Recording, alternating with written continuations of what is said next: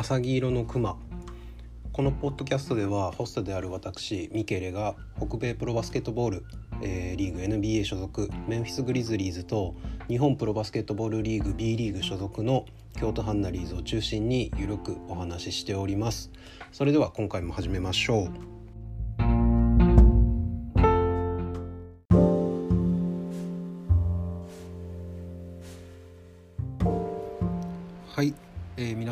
無沙汰している方も非常に多いかなと思います。改めまして、えー、ミケレと申します、えー、本日ですね久しぶりに、えー、ハンナリーズのことについてね少し話そうかなと思うんですが、えー、何せ、えー、最近ねずっと、えー、動きがね正直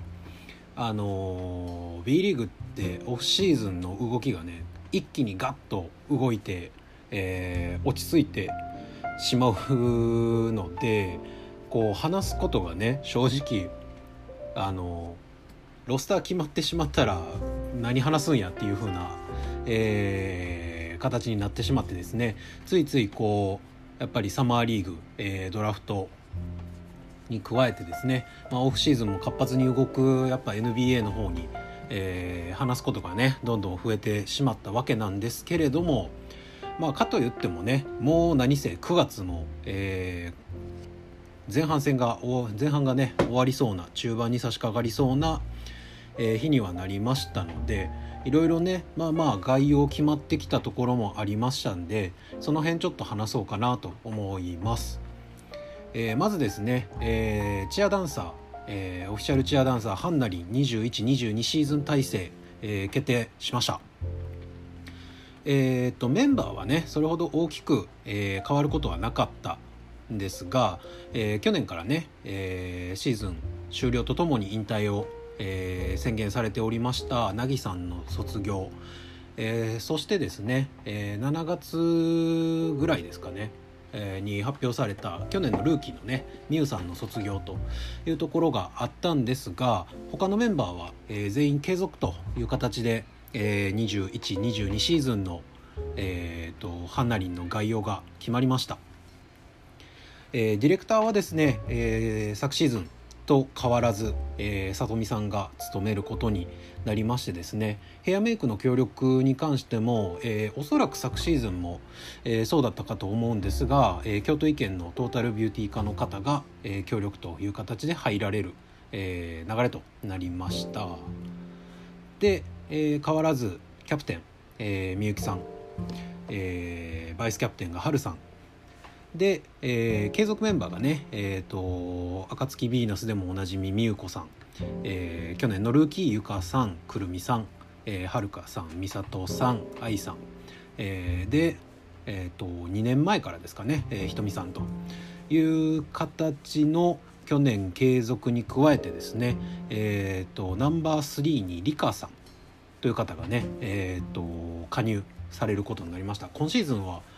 えー、昨シーズン同様、えー、234567891人での活動ということになるんですかね。えーと、去年は最初は、えー、7人スタートか。7人で初めてくるみさんが加入して8人、えー、そこからえー、はるかさんとみゆさんが入って10人という形でですね、えー、こうシーズンが進むにつれて、えー、パフォーマンスがをするチアさんがね増えてどんどん華やかに、えー、なっていく印象だったので、まあ、今シーズンね、えー、っとシーズン最初からこういった風に10人っていうメンバーで、えー、活動していけるのは非常にいいことだなというふうに思います。で全然知らなかったんですがいろいろ、え、見てるとですねもともとこのリカさん、えーと、野球の中日でチアをやられてた方っていう情報を、えー、お見かけしましたので、えーと、京都はねなんかえっ、ー、と美里さんとか、えー、その辺もひとみさんとかもですかね、えー、確かガンバから、えー、こうバスケに来るような方が多かったので野球から来るっていうのは比較的なんか初めてな気がします。え新たにね、えー、メンバーを1人加えて昨シーズンからの、えー、ハンナリンの良さを残しつつ今年もね、えー、さらに、えーと、見応えのあるパフォーマンス、えー、試合中ねアリーナの中で、えー、見たいなというふうに期待しております。はい、えー、というところがね、えー、チアの体制が決まりましたというところでで、え、っとスケジュールが決まったんですけれどもその前に、え、っとまずジャスティン・ハーパー選手は、えー、もうすでに、えー、隔離期間を終えてですねチームの練習に帯同をしているというふうな情報を見かけ、えー、そろそろねサイモン選手も自主隔離の期間が、え、終えるのではないかというふうな予想です。え、ただですね新外国籍のアーティス選手に関しては、えー、いろいろ探してみたんですがインスタのアカウントもツイッターのアカウントも、えー、なくてですね全然正直今どこにいて何をしているのかがわ、えー、からない状況となっております。うんと一応ね10月の2日開幕ということを考えるとですね2週間の隔離期間を考えると来週ぐらいには入ってないとえっ、と間に合わないというか練習にも合流できない気がするのでどうなんですかね。誰かなんかあのまあ、自主隔離なんでねあのどっか街中で見かけたとかそんなんないとは思うんですけどあのどっかその京都市内とかで見かけたとか空港にいたみたいな情報があればねなんかちょっと気になるなとは思ってます。もし来週入国したとしてもですね1週間、えー、チーム練習に帯同できるかどうかっていう風な感じではあるのでコンディショニング的にはもうそろそろ自主隔離期間を終えるぐらいじゃないとシーズン始まって体が重たいなんてこともありえるかなっていうところもあるのでまあなんかね去年の、あの、合流初戦のライス選手みたいになんか大爆発するような、えー、外国籍だったら非常に面白いんですけれどもまだね正直全然スタッツとかも他の、えー、去年とかのスタッツとか見てもねあの、まあ、ライス選手ほどの爆発力は期待できないんじゃないかなっていうふうに個人的には、えー、思ってるので、えー、早くねあの練習で動いてる姿とかをねちょっと見たいなというふうに思います。はいで次がね、えー、2021-22シーズン、えー、スケジュールが決定というところでえー、っと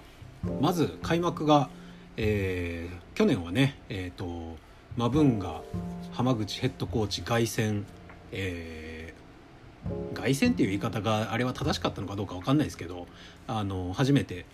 シーズン開幕戦がですね、え富山との一戦ということで、えーと、確か2連敗スタートになったかなっていう記憶がありますが、えー、今年はですね、えーと、アウェーでのまず、えー、開幕というふうな形になりました、えー、開幕はですね10月2日、えー、第1節シティホールプラザ青レ長岡にて新潟 RBXBB との、え開幕節というふうに決定いたしました。新潟もねえっ、とまあちょっと去年のごたごたもあったと思うので今年は正直再スタート、えリスタートのシーズンかなというふうに思うんですが、えー、まあやっぱりね去年もえー、っとまあ、堂々とした活躍を見せていた、えー、ロスコ・アレン筆頭にですね、えー、伸びしろが多い、えーと、シューターの能見選手であったりとか、えー、この間のね滋賀との、えー、プレシーズンゲームを見られた方とかは、えー、ご存知かと思いますが、えーと、去年大阪に所属していた遠藤前選手の、えー、活躍なども非常に、えー、見られてですね、えーとどっちかっていうと去年とかまでは新潟ってこうベテランが多いイメージだったんですけれども一気に若返った、えー、イメージですのでなんかこう失敗を恐れずにねガンガンやってくる風な、えー、印象が正直ちょっともあるのでそこをねあのー、相手にまあ合わせるのではなく自分たちのペースでしっかりと、えー、できればですね、えー、勝てるんじゃないかなというふうに思ってるので。えー、まず開幕節ね、えー、っとまあ、1勝でもいいからとりあえずしてね去年はどうしてもやっぱり最初から負けが込んでしまったんでこうリズムに乗れなかった部分もあるかなと思うんでそこをねえー、っとまあぜひぜひ、えー、1個でも買ってほしいなというふうに思います。で次2週目第2節がですね、えー、大阪とのホームの、えー、ホームでの開幕戦が、え、10月9日土曜日ですね、え、京都市体育館にて大阪エベッサと、え、やります大阪もね去年の、えー、対戦成績は多分五分五分ぐらいだとは思うんですけれどもえー、っとこれもし大阪、まあ、ブースターの方聞かれてると非常に申し訳ないんですけれどもちょっと外国籍ダウングレードしたかなっていうふうに大阪は今シーズン見えてます。えー、残念ながらね隅野選手の移籍であったりとかえっ、とはあったんですが、まあ、やはりね、えーと、ニュービルの継続っていうところでここはね確実に、えー、京都としては絶対抑えないといけない部分にはなるかなと思います。でまあコアメンバーであった伊藤選手が名古屋に移籍したりとか、えー、結構大阪も陣容をガラッと変えてきたイメージではあるので、えー、今シーズンどういったバスケをねしてくれるのかっていうところも一つ、えー、注目するところかなというふうに思います。で今週ですかねえっ、ー、と枚方の体育館かどっかで大阪とプレシーズンゲームをやるとの、えー、あれがあったんですが多分とことん会員さんしか、えー、応募する権利がなかったと思うので僕はモッド会員なのでなかったんですが、えー、ちょっとねそこの試合を見た方是非大阪のイメージなんかもツイッターに書いてくれると,、えーと、といろいろ見に行かせてもらえたらなというふうに思います。で10月ね、えー、その大阪戦の次がまた翌週ですね、えーと、今シーズン最初の刑事ダービーがやってきます、えー、10月16日17日第3節は滋賀と京都市体育館で、えー、やります。滋賀もねえっ、と結構ヘッドコーチが変わりコアな選手も変わり、えー、外国籍も誰も残ってないのか？な？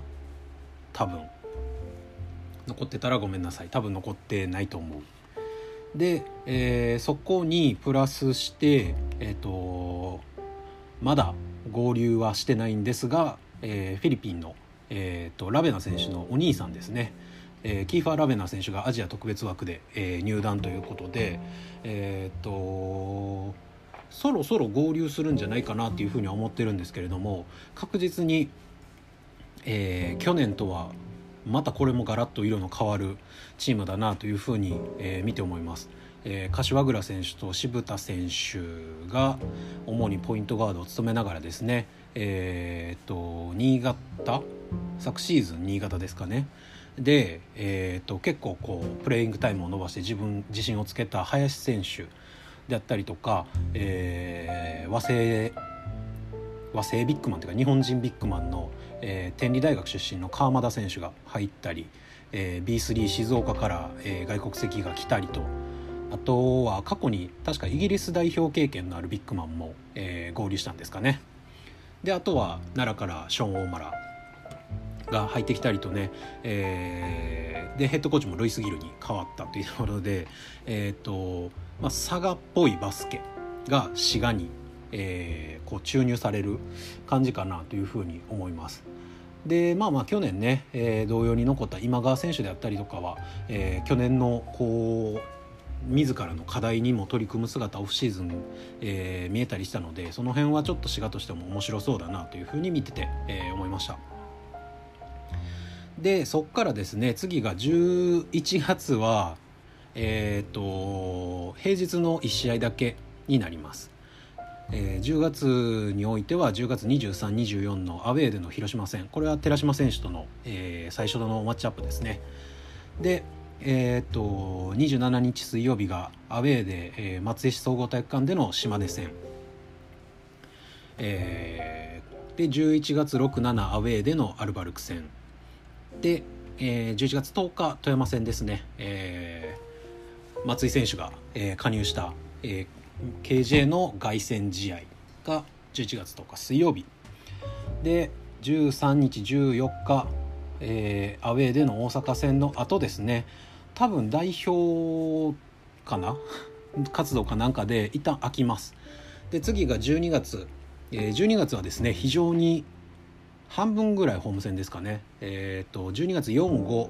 がですね、えー、ホームでの群馬戦、えー、12月1112の、えー、名古屋ダイヤモンドドルフィンズ戦。で1819のレバンガ北海道戦。この3節が、えー、ホームで行われます。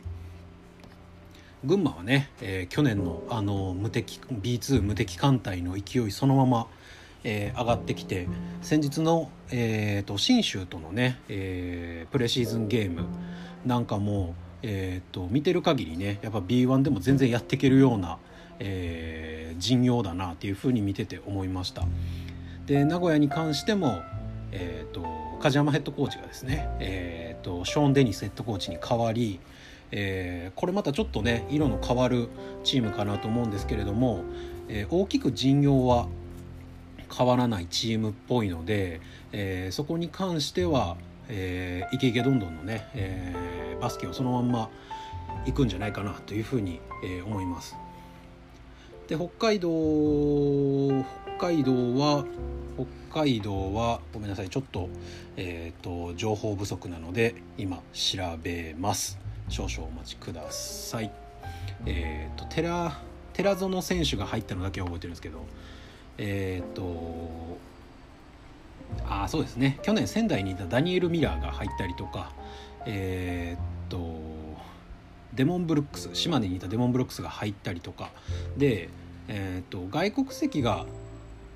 ガラッと変わった感じで後の日本人選手はそんなに変わってないのかなっていうところとあとはあれですねヘッドコーチえっ、と佐古さん佐古健一さんがヘッドコーチになったっていうのが多分オフシーズンの一番の動きだったんじゃないかなというふうに思います。えー、レバンガもね去年結構やっぱ、えーと、楽に言い方悪いですけど勝てるかなと思ってたところで割と苦しんだ、えー、多分コロナの時誰かなんか出られへんかったなんかそんな感じじゃなかった？あ違う。多分フル出場してる。中でですね、えー、勝てたけど苦しい試合をしてたんで、えー、もうちょっとねこう楽楽なゲーム運びっていうかあの勝てる多分最後なんかすごいシーソーゲームで追い上げ食らったあれだったんでそこをね、えー、今シーズンはぜひ勝ち切ってほしいなというところですね。で、えー、19日が終わりましてでそこで年内ホームゲームは終了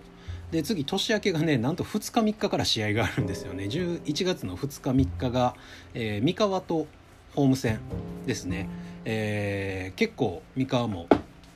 陣容がガラッと変わったかなというところと、え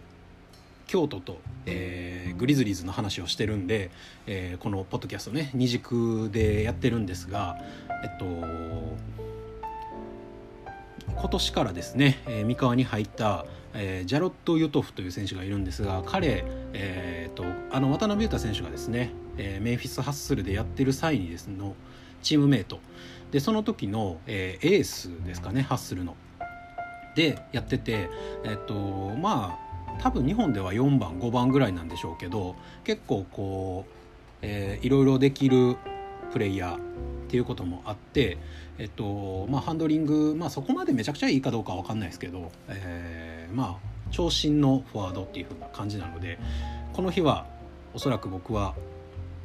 メンフィス・ハッスルの何かしらを身につけて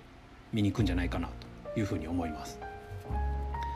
が前半戦ですねで次後半戦なんですけど後半戦ねえーと、なんと去年に引き続いて千葉ジェッツが、えー、京都のホームで試合をやることになってます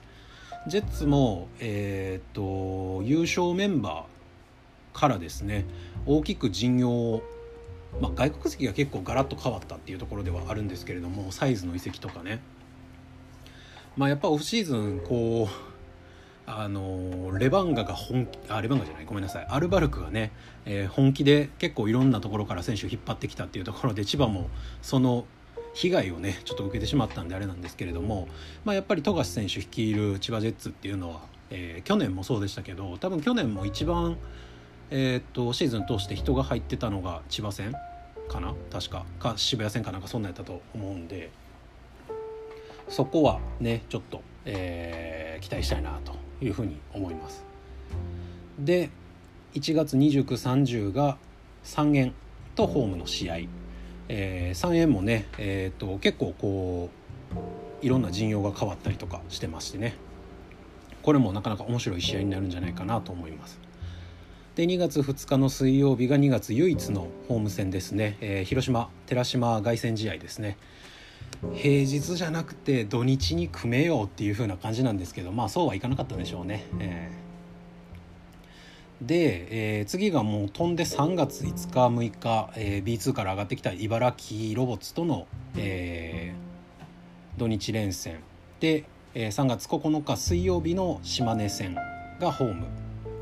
島根もねえーと、オーストラリア代表のフォワードセンター取ったりとか、えー、金丸と、え安藤聖也か取ったりとか結構ね、えーと、バンナムマネーで一気に加速した補強がですねどんなものか、えー、早く見たいですね。で3月23日がもう1試合ホーム、えーと、水曜日ですね、えーと、琉球とのホーム戦で次が4月入って4月6日、えー、信州。えー、と一応京都市大会予定になってるんでもしかしたら変わるかもって感じなんですかね。まあでも平日ゲームですね。で910が琉球との、えー、ホーム戦。琉球はね、えーと、残念ながら渡辺比喩選手が肘の骨折かなんかでちょっとシーズン出れるかどうか危ういってところではあるんですが今から半年で治るんじゃないかななんて、えー、淡い期待を抱いてますみたいですしねやっぱりホームで。で4月20日水曜日、えー、渋谷。渋谷戦もね結構人入ってるイメージなんでなんかこの1試合だけっていうのはもったいないなって気はします。で2324が富山との、えー、ホーム戦。えーと、さっき触れてないんですが今年はブライス・ジョンソンがね、えー、富山に入ったっていうことでね、えーと、ノースカロライナ大学出身の、えーまあ、NBA ではねちょっとこうロールプレイヤータイプということでなかなか活躍はできなかったプレイヤーなんですが非常に大学時代はいい選手で名を打ってましたので、まあ、そこ期待したいなと思います。で最後5月の6日7日金土が、えー、島根とのホームでシーズン最終戦、まあ、2021シーズンもね、えーと、アウェーの島根で最後だったっていうことなんですが今シーズンはホームで島根と試合をしてシーズンを終えるというふうになっております。でまあ一応こうやってざっと全スタ、えー、スケジュール見てきたわけなんですが、えー、恒例のですね、えーと、各種イベント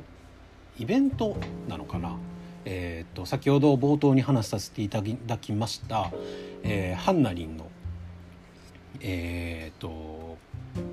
シーズンイベントといいますか、まあ、ハロウィンであったりバレンタインであったりとかっていうところを、えー、いつもね僕も楽しみにしてるんですが今年はね結構その近辺がホーム戦がないのでどうなるんやろうっていう風な感じなんですが、えーと、まずハロウィンがですね10月23242711月67えーと、10月2324がアウェーの広島戦、えー、10月27がアウェーで島根戦。で次11月の67まで開くんですよ。ということはですねハロウィンって大体10月末30日とかなんでえっ、とこの滋賀戦ですかね。10月16日17日のホーム滋賀レイクスターズ戦、えー、おそらくここがハロウィンコスチュームデーになるんじゃないかなというふうな予想を立てております。で次がねクリスマス、えー、クリスマスは2526がアウェーのえー、名古屋戦なのでおそらくその1週前の、えー、1819日の北海道戦ここがおそらくクリスマスデイになるんじゃないかと考えております。でこの1月のね2日3日もなんかあるんじゃないかななんていうふうに予想してるんですけどなんかでもこうなんでしょうね年明けってことでめでたいのでなんかあるのかなというふうに思ってるんですけど何でしょうね個人的な予想ですがなんかねあの巫女さんとかね、まあ、踊りにくいから無理かもしれないですけどなんかちょっとそういうせっかくならねなんか京都っぽいそういううんなんか和服みたいなねあのコスチュームを一つちょっとこうあ京都っぽいなみたいな、えー、雰囲気を醸し出せる、えー、ものかなと思うのでそういったコスチュームの日もあればなと思ってこの2日3日はそんな予想を立ててます。でえー、っとですねバレンタインがですねまたこれもねシーズン一気に真ん中でポコンと開くんですよね。えー、っとやるとしたら多分1月2930の3元戦と2月2日の広島戦ここがおそらくバレンタインかなというふうに見てます。まあそんなとこですかね、えー、大きくこう多分なんかコスチュームが変わるっていうのは。はいっていうところでまあそんな感じなんですけどえー、っと一応ですね僕こうノートっていう大層なもんじゃない手帳の後ろの方にですねえー、っと書き出してるんですけど、えー、ホームで、えー、っと今シーズン見れない、えー、チームなんですが、えー、と秋田はまずホームで、えー、見れません。宇都宮とは、えー、ホーム、えー、アウェー通して試合がありません。えー、残念ながら宇都宮との試合はありません、えー、アルバルクはアウェーでの試合しかない。で川崎ともアウェーホーム、えー、通じて試合がない。で横浜とはえー、っとアウェーのみですかね。えー、っと3月2627にアウェーで、えー、しかありません。新潟もアウェーしかありません。えっ、ー、と信州もあ平日だけですね、えー、信州は見れます。